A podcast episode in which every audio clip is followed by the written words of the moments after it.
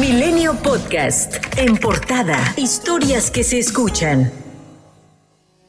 Cientos de personas marcharon este domingo en diversos puntos del país, en defensa de la Suprema Corte de Justicia de la Nación y a favor de la ministra presidenta Norma Piña y otros integrantes del tribunal, ante presuntos ataques desde el Poder Ejecutivo encabezado por el presidente Andrés Manuel López Obrador. Y hacerles saber que los ciudadanos no compartimos esas posiciones autocráticas que atentan contra la libertad de nuestras instituciones. Así de simple. La Suprema Corte de Justicia de la Nación está interpretando nuestra Constitución.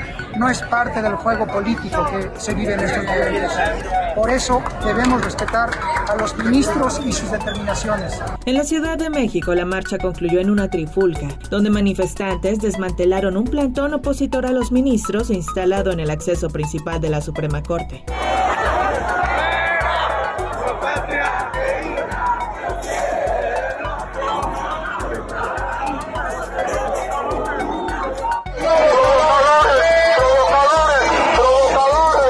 Simpatizantes michoacanos recibieron y respaldaron al canciller Marcelo Ebrard durante su visita a la capital del estado, donde ofreció continuar con la cuarta transformación que impulsa el presidente López Obrador. Por cierto que como parte del apoyo que el candidato de Morena a la gubernatura de Coahuila, Armando Guadiana, recibe de las llamadas corcholatas, Marcelo Ebrard estuvo en un evento realizado en Saltillo, donde no tuvo mayor participación y se limitó a saludar a los asistentes. Corcholatas morenistas acompañaron a Delfina Gómez en su cierre de campaña por la gubernatura del Estado de México en Toluca. Adán Augusto López Hernández, secretario de Gobernación, el senador Ricardo Monreal, la jefa de gobierno Claudia Sheinbaum y el diputado del PT Gerardo Fernández Noroña acudieron a la capital del estado con la candidata de la alianza Juntos Hacemos Historia. La elección del próximo domingo tiene dos opciones muy claras. Por un lado, la corrupción de los de siempre, aquellos que destruyeron el Estado y que siguen destruyendo. Y por el otro, el cambio y la esperanza. Esto es Morena. Más de 80 mil personas y la plana mayor de los partidos de la coalición Va por México arroparon a la candidata por la gubernatura del Estado de México, Alejandra del Moral Vela, durante su cierre de campaña en Toluca. Elecciones se ganan con votos no con encuestas. Señoras y señores, los que estamos hechos en la calle, los que estamos hechos en la adversidad, les vamos a demostrar por qué el Estado de México se respeta. Previo a la realización del cierre de campaña, supuestos simpatizantes del PRI y del PRD se vieron involucrados en una trifulca en la que se lanzaron sillas.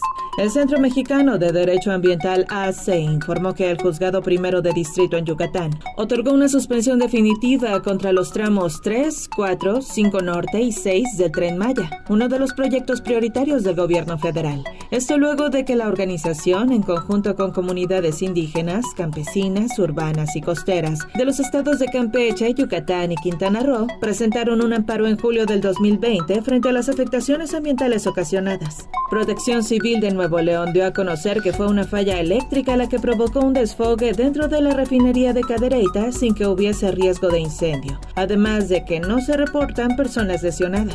También en Nuevo León, tres personas cayeron de un catamarán cuando paseaban en la presa La Boca en el municipio de Santiago. Protección Civil del Estado reportó una persona sin vida, una en condición estable y una no localizada. En Puebla, un grupo de personas armadas abrieron fuego en contra del domicilio del periodista Pedro Alonso Benítez en el municipio de San Martín Texmelucan. Este es el segundo atentado en contra del periodista, quien había interpuesto otra denuncia cuando el pasado 8 de abril su domicilio también fue baleado. Un hombre ex miembro de las Fuerzas Armadas de Estados Unidos fue localizado sin vida en el interior de una casa de la comunidad de El Mezquitillo en Sinaloa. Las autoridades municipales informaron que el hombre fue identificado como David Band de 72 años de edad, originario de Tucson, Arizona.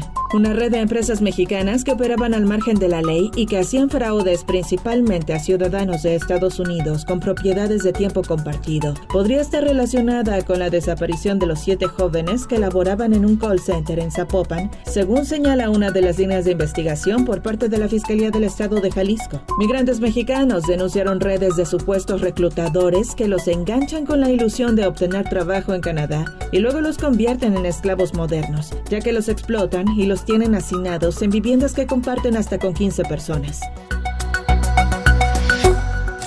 Milenio Podcast.